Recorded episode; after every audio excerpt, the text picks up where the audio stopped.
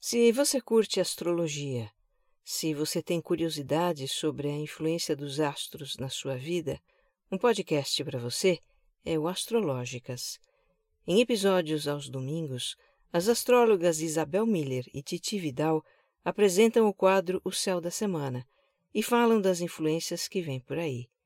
Em sextas alternadas, elas fazem o quadro Café com Astros, um bate-papo sobre o mapa astral de algum convidado do mundo artístico.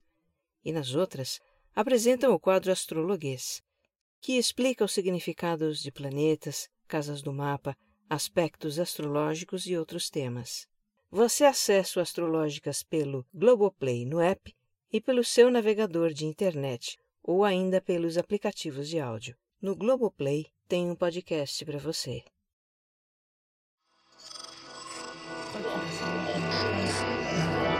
Esse podcast é, é apresentado por b9.com.br.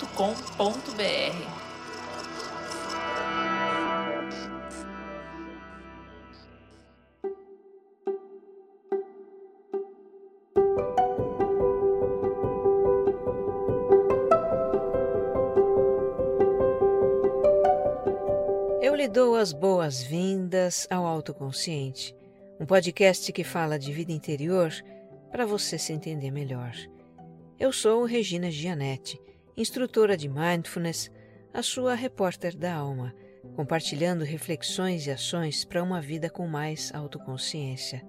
A minha intenção é que ao terminar um episódio, você se sinta melhor do que quando começou.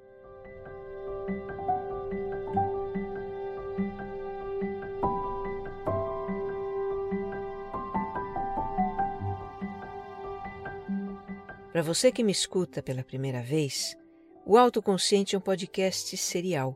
Os episódios têm uma sequência em que os temas vão se aprofundando. Experimente escutar desde o número zero. Tem aqui uma jornada de autoconhecimento. Eu te convido a me acompanhar no Instagram, que é onde eu mais interajo com os ouvintes. Os meus perfis são regina.gianete e você mais centrado. E se você gostar do que vai ouvir aqui, Compartilha nas suas redes sociais e grupos de mensagens. O que faz sentido para você pode fazer também para muito mais gente.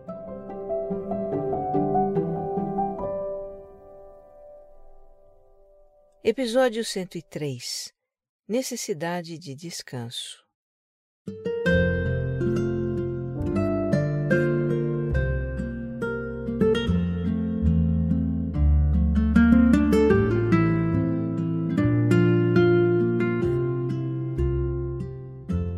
Geralmente eu já entro em dezembro descendo ladeira na Banguela.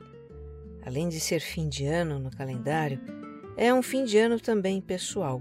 Eu aniversario no dia 10 deste mês. Então, normalmente eu começo o dezembro naquele clima de fim de feira. Afinal, estou concluindo um ciclo de vida e já emendo no clima geral de liquidar a fatura do ano. É uma época em que geralmente bate em nós a sensação de cansaço com a proximidade das festas, das férias, deve ter algum fator psicológico aí também. Agora, especialmente neste final de ano, eu me percebo bem cansada. Olha, nem os meus exercícios físicos diários, que eu gosto tanto de fazer, eu estou conseguindo manter. Não me sinto disposta para isso. A minha sensação é de energia baixa, da preguiça de sair de casa eu tô querendo meio que me encostar num barranco, sabe assim? E não é só um cansaço físico, é principalmente mental. Tudo que exige concentração, como escrever, parece que requer mais esforço. E o meu rendimento não está lá essas coisas. A atenção e a memória também acusam o meu cansaço. Eu estou meio avoada, esquecida. Ando esquecendo de fazer algumas coisas que normalmente eu não esqueço. E teve coisas que eu fiz dobrado, porque esqueci que havia feito. Por exemplo, outro dia eu me vi com uma pequena montanha de batata doce na minha cozinha, porque comprei duas vezes. Primeiro eu fui ao supermercado, peguei lá uns três quilos de batata doce para a semana, que a gente usa na comida dos nossos doguitos, o Johnny e a Tequila. Na sequência, eu fui à quitanda e peguei o mesmo tanto, de novo. Eu simplesmente não me lembrei de que já havia comprado. Quando eu vou guardar as compras, eu encontro aquela montanha de batata doce. Eu não acreditei. Parece até que eu estou revivendo aquela fase da vida de anos atrás, quando eu deixei de apagar o fogo de uma frigideira e fui dormir. É a antológica história do omelete, né, do episódio zero. Naquela época eu estava muito dispersa, desfocada, internamente desorganizada. Foi isso que me levou a praticar a meditação, e a meditação me deixa realmente mais centrada. Bom, eu não deixei de praticar desde então, e penso que a causa de estar mais avoada na fase atual tem a ver com o cansaço. Então eu comecei a refletir e pesquisar sobre a nossa necessidade de descanso, de sono, de não fazer absolutamente nada, e isso me trouxe algumas descobertas interessantes. Nestes tempos de comércios abertos 24 horas, linhas de produção que nunca param e entretenimento ininterrupto, nós perdemos a noção dos limites do nosso corpo, da nossa mente, da nossa energia vital.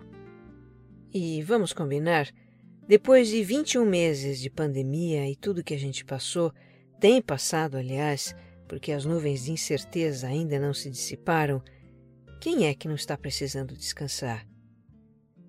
Eu sei que, como eu estou nesse momento de resgatar e valorizar o descanso, eu vou compartilhar aqui sobre isso com você.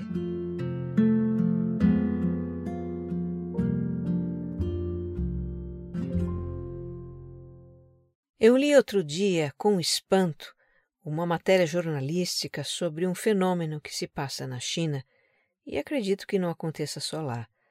Um fenômeno que é emblemático desses tempos em que se distorceu o sentido do descanso. O título da matéria é A Vingança da Hora de Dormir dos Jovens Chineses que Trabalham Demais. A matéria começa contando a história da jovem Emma Hall, que há três anos trabalhava numa empresa multinacional no esquema 996, ou seja, das nove da manhã às nove da noite, seis dias por semana. É um esquema de trabalho comum na China. Depois dessa jornada de doze horas diárias, a Emma chegava em casa moída, comia alguma coisa, tomava banho, e aí a gente pensa: tá bom, então ela ia dormir. Só que não. Ela ficava acordada até depois da meia-noite, surfando na internet, lendo notícias e vendo vídeos. Mesmo cansada, ela sacrificava horas de sono, de que certamente precisava, para ter alguma vida pessoal. E entre jovens profissionais chineses, isso é comum. A matéria conta outras histórias de pessoas que encurtam o período de sono como uma forma de resistência contra a falta de vida pessoal. É curioso, não é?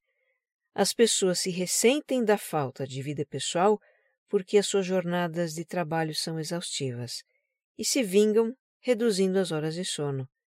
Quer dizer, as jornadas exaustivas são inquestionáveis, as horas de sono não.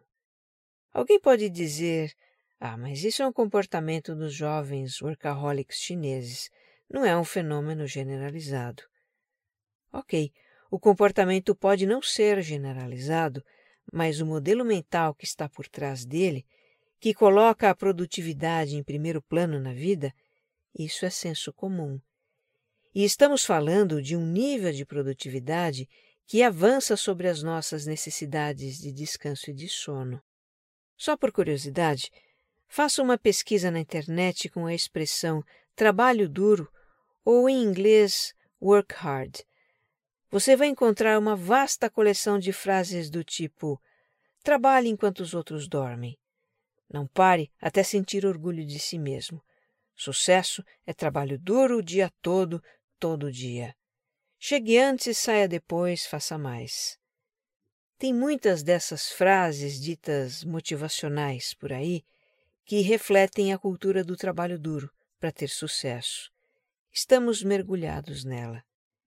E aí é inevitável lembrar o filósofo sul-coreano Byung-Chul Han, que eu já citei um par de vezes em episódios anteriores, né? Ele escreveu o ensaio A Sociedade do Cansaço, com uma reflexão sobre o nosso exaustivo modo de vida. Segundo Han, no passado a gente vivia em um modelo de sociedade disciplinar, de estruturas rígidas e hierarquias. Ele também a chama de sociedade da negatividade, porque é a sociedade do não pode, que proíbe e impõe, que limita e controla. As pessoas eram sujeitos de obediência e a pressão pela produtividade vinha de fora, das hierarquias, das normas, dos controles. Agora, nas últimas décadas, com as transformações tecnológicas, sociais e econômicas que ocorreram no mundo, passamos a viver em uma sociedade do desempenho. A atividade econômica é mais complexa, demanda mais da nossa capacidade mental, da criatividade, da automotivação. Então, no lugar da negatividade, do não pode do passado, que bloqueia a produtividade a partir de um certo nível, entra o discurso da positividade, do tudo é possível, só depende de nós. Na sociedade do desempenho, temos liberdade e poder para tomar iniciativas, criar os nossos projetos, empreender a nossa carreira ou negócio e ultrapassar os nossos limites. Byung-Chul Han observa que a noção de poder que temos hoje não cancela a de dever do passado e que, como sujeitos da sociedade de desempenho, continuamos disciplinados. Agora, junte o senso de dever que permanece em nós com a ideia de que somos os únicos responsáveis pelos nossos resultados e a pressão por produtividade passa a ser interna. Temos um nível de cobrança exacerbado para realizar mais, cada vez mais, e facilmente ignoramos os nossos limites. O filósofo diz: o excesso de trabalho e desempenho agudiza-se numa autoexploração.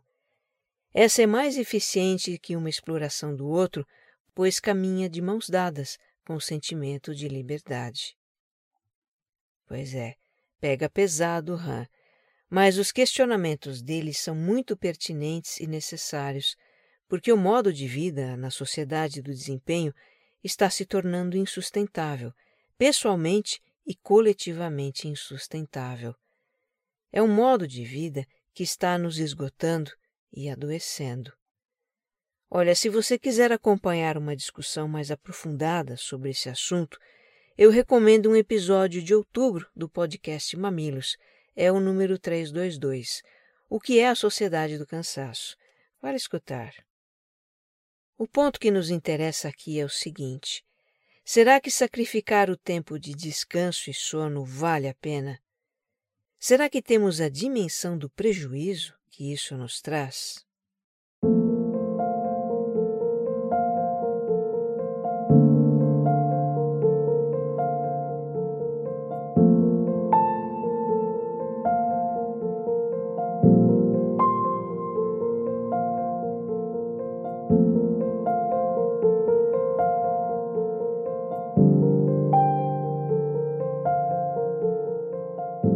Vamos fundo na questão do sono, porque ela é a mais importante no contexto da nossa necessidade de descanso. Dormir menos do que a gente realmente precisa, uma noite ou outra, vá lá, é comum acontecer. Mas dormir menos do que o necessário continuadamente, isso nos desgasta em vários aspectos e cobra um preço muito alto da nossa saúde, qualidade de vida e também da produtividade.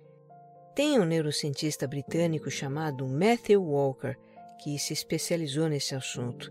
Ele é autor do livro Por que Nós Dormimos? E com base em farta pesquisa científica, ele rebate ideias muito comuns sobre a função e a importância do sono para a nossa vida. Ideias como a vida é curta para passar um terço dela dormindo. Dormir demais é preguiça. Dormir seis horas por noite tá bom. No final de semana a gente desconta o que não dormiu na semana e outras nessa linha. Eu fiquei surpresa com o que eu li no livro dele. Em geral, nós temos uma noção muito vaga da importância do sono.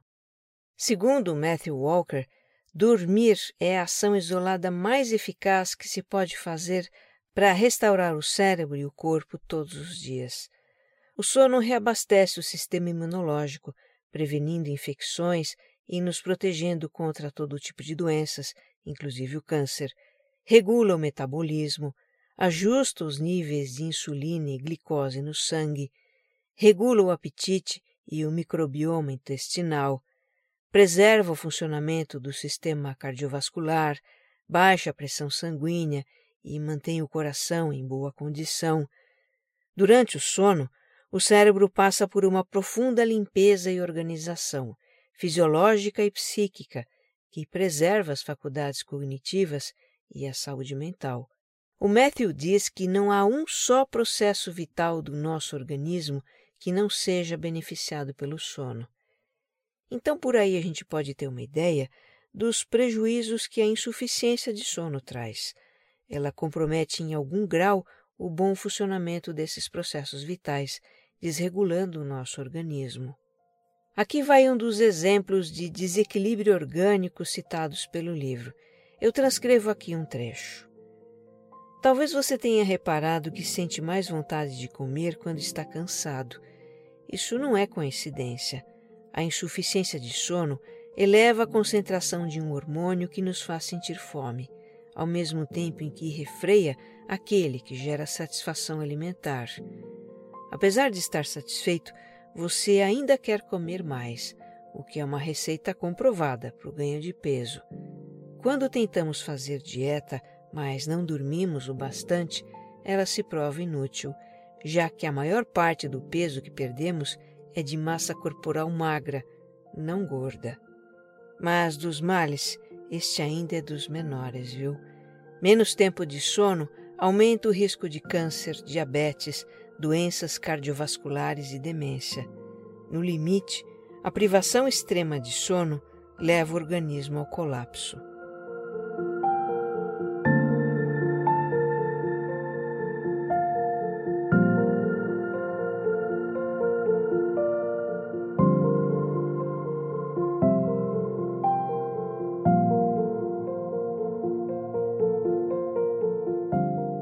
Gente vai explorar agora alguns efeitos da insuficiência de sono para o cérebro. Mas antes, precisamos entender sobre a arquitetura do sono. O Matthew Walker é categórico. Adultos precisam dormir oito horas diárias, no mínimo sete, para a completa restauração das atividades cerebrais. Menos do que isso já traz algum prejuízo ao funcionamento cerebral. Isso acontece porque o sono tem padrões, tem ciclos e fases. Dormir menos do que sete horas significa que uma ou mais dessas fases não aconteceu, então não se completou o processo de restauração cerebral. Vamos começar pelos dois padrões de sono. Um é o REM, ou REM, é aquele em que a gente sonha e os nossos olhos se movem. Nele, a atividade elétrica do cérebro é muito parecida com a que acontece quando estamos acordados. O outro padrão é o NREM, que é o sono mais profundo, não tem sonhos, é aquele em que a gente dorme feito pedra. Ao longo do período de sono, esses padrões se alternam em ciclos de 90 minutos. Um ciclo começa com um período de sono REM, depois vem um período de NREM e no final volta ao REM, e aí começa outro ciclo. Em oito horas de sono, acontecem cinco ciclos completos. Um gráfico dessas fases de sono tem um desenho de ondas, com picos e vales que mostram os momentos de sono profundo e sono mais leve se alternando ao longo da noite. Uma característica desses ciclos é que eles são assimétricos, quer dizer, o tempo de duração das fases REM e NREM muda conforme o ciclo. A grosso modo, na primeira metade da noite, os períodos de sono profundo NREM são mais longos, e na segunda metade da noite são os períodos de REM que duram mais. A gente poderia pensar que o sono NREM, que é mais profundo, é o sono mais reparador. Então, se a gente dormir aquele sono de pedra, mesmo que por quatro ou cinco horas, já terá sido suficiente. Mas não é por aí. O sono reparador resulta da alternância das fases REM e NREM, porque em cada uma acontece uma parte dos processos de restauração do cérebro. Um desses processos é a reciclagem das conexões cerebrais. Durante o sono NREM, são deletadas as conexões neuronais desnecessárias, que correspondem àquilo que não vale a pena guardar na memória. Já durante o sono REM, as conexões ligadas a informações e experiências relevantes, essas são consolidadas na memória. E aí a gente acorda de uma boa noite de sono com o cérebro descansado, pronto para ter o seu melhor desempenho durante o dia e com espaço disponível na memória para assimilar novas experiências e conhecimentos. Por outro lado, uma noite de sono insuficiente compromete a nossa capacidade de concentração e assimilação de informações no dia seguinte. Em mim eu percebo uma lentidão mental logo que eu acordo. O raciocínio parece que fica mais devagar, e não tem café que resolva isso.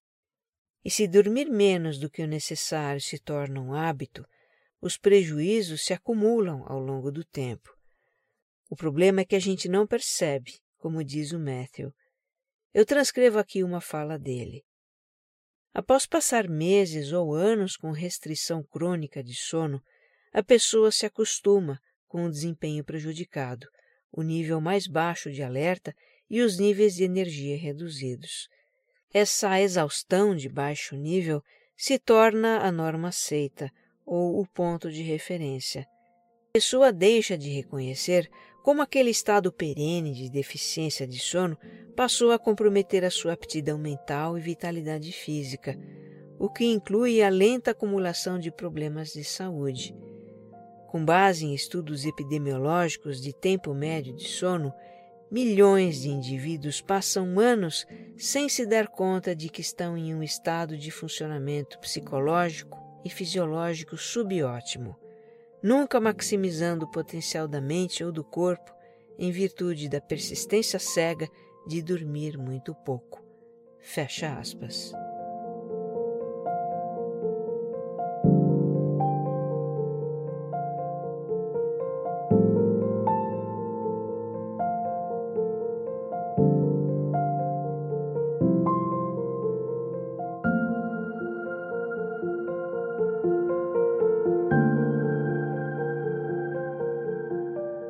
Disse antes, eu fiquei surpresa com as informações desse livro. O autor chega a ser meio dramático em algumas passagens, mas eu entendo que o assunto deve ser levado a sério. É preocupante que nós estejamos sacrificando horas de sono para dar conta das nossas demandas. Isso não sai barato. Aliás, custa muito caro para a nossa saúde. Entender mais sobre a função do sono explica o meu atual cansaço e acende uma luz amarela. Eu durmo em média seis, seis horas e meia por noite.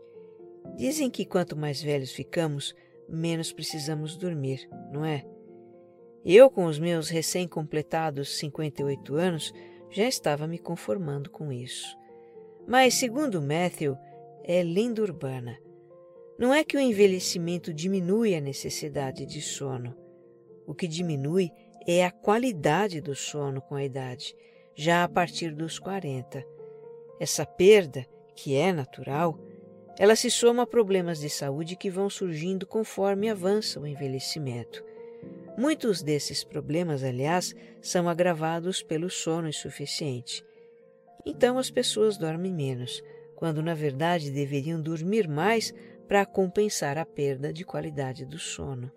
Mas enfim, eu durmo seis, seis horas e meia em média e acordo espontaneamente quando começa a clarear o dia. No outono e inverno eu durmo mais, porque o friozinho convida a deitar mais cedo e também amanhece mais tarde. Já na primavera-verão eu tendo a deitar mais tarde e também amanhece mais cedo. E sem horário de verão nos dois últimos anos, eu estou acordando umas cinco horas da manhã ou antes ainda, porque os sabiás são fregueses da minha casa, fazem ninho por perto nessa época e vêm cantar bem embaixo da minha janela, antes até do sol raiar. Quem dorme com barulho desses? Eu não durmo, nem com tapa-ouvido de silicone que eu uso há décadas. O meu sono é muito leve.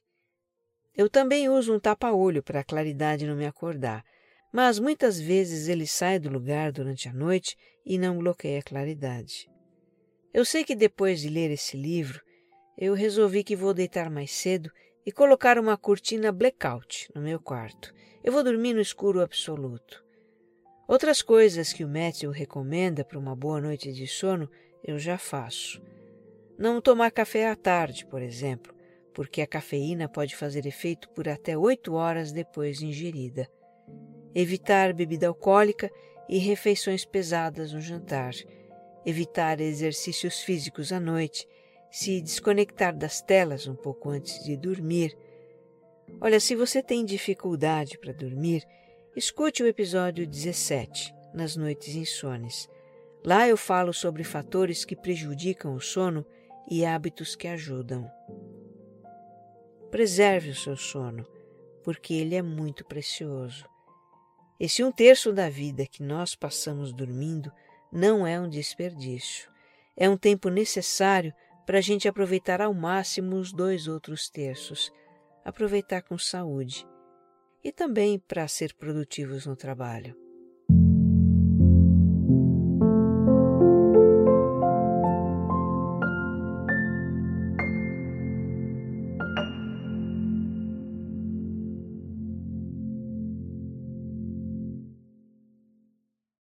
Sono é o ingrediente mais importante do descanso mas não é o único. Temos ainda o lazer, a diversão, que também são importantes porque geram bem-estar e relaxamento. Nesse quesito eu tenho muito que melhorar. Com essa minha persona que coloca o dever em primeiro lugar, eu acabo negligenciando o lazer. Tem um outro ingrediente do descanso que é não fazer nada. Relaxar, ficar à toa, ter momentos de ócio. Isso é quase que um sacrilégio na nossa cultura de alta produtividade, de estar sempre fazendo algo para aproveitar o tempo, de super se ocupar. Aliás, ser muito ocupado é um símbolo de status na nossa cultura. Na apuração para este episódio, eu li sobre uma pesquisa acadêmica que mostra quão difundida é a ideia de que quanto mais ocupada é uma pessoa, mais os outros a percebem como alguém importante, competente e bem-sucedido. Eu pensei em usar a palavra ócio para descrever esse estado de não fazer nada, mas desisti. O conceito de ócio é tão discutido, tão controverso até, e tão cheio de significados que ele mais confunde do que explica. Um sinal disso é a diversidade de sinônimos que a palavra tem. Alguns positivos, como descanso, pausa, folga, lazer, e outros negativos, como vadiagem, indolência, desleixo, moleza. Eu queria uma palavra para um momento assim, de debruçar na janela e sentir o sol bater no rosto, de deitar numa rede e ficar curtindo o seu balanço, ou estar na praia vendo as ondas, sentindo a brisa e o cheiro da maresia. Momentos sem celular nem TV, sem pensar nos problemas a resolver, sem atividade alguma. Apenas relaxar o corpo, ficar em silêncio e descansar simplesmente. Eu pensei também em chamar esses momentos de contemplação, mas essa é outra palavra com muitos significados. E buscando uma palavra mais apropriada, eu encontrei um livro da escritora e jornalista polonesa Olga Meckin, justamente sobre esses raros momentos. O título é Nixon, abraçando a arte holandesa de não fazer nada. Nixon, N-I-K-S-E-N, é uma palavra holandesa que significa não fazer nada, e no livro não foi traduzida para o português. Ainda bem, né? Senão poderia virar ócio, contemplação ou outra coisa que não transmite a mesma ideia. Olga estava soberbada com a vida de escritora, mãe de três crianças, esposa, dona de casa e de um negócio. Morando há pouco tempo na Holanda, ela conheceu essa palavra em um artigo de revista e começou a prestar mais atenção ao estilo de vida do país, que dá espaço para momentos de não fazer nada sem culpa. No livro ela conta sobre a cultura da Holanda e compartilha suas reflexões, apurações e conversas sobre Nixon. E ao longo das páginas, ela vai relatando as suas experiências com momentos de não fazer nada e como isso foi mudando as coisas para ela. Aqui vai um pedacinho do que ela conta. Abre aspas. Mais uma vez estou no meu sofá. Desta vez não estou trabalhando, pensando ou lendo. Estou nixeneando e está uma delícia. Eu me sinto relaxada e é bom ficar só sentada aqui. Por alguns momentos gloriosos, não há nada exigindo a minha atenção. Momentos como esse raramente duram muito. Em breve, o turbilhão de tarefas e obrigações vai me dominar de novo, como sempre. Mas, neste exato momento, está ótimo. Me faria bem ter outros assim, penso comigo mesma. O meu dia não está muito menos ocupado do que o normal. Minhas obrigações não são de forma alguma menores. Ainda tenho todo o meu trabalho, meus filhos e a casa para cuidar, dia após dia. Mas, de algum modo, depois desse breve, mas poderoso momento de pausa, eu me sinto mais bem equipada para lidar com tudo o que se espera de mim. Fecha aspas. Que neste final de ano, e não só, mas todo dia, você se permita descansar.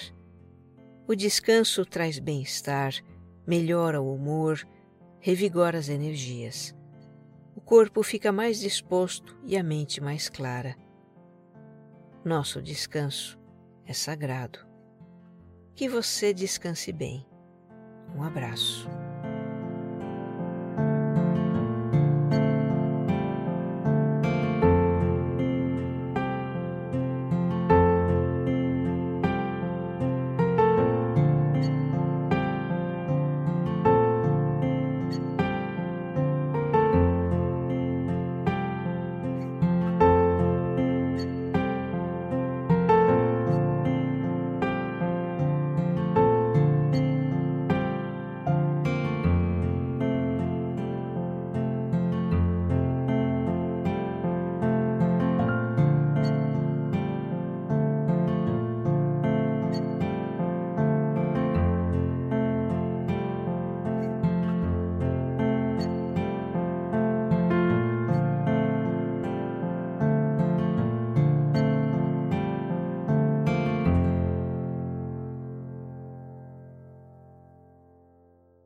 Autoconsciente é um podcast distribuído pela Rede B9, com roteiro e apresentação de Regina Gianetti, edição de som e capas Jéssica Correia.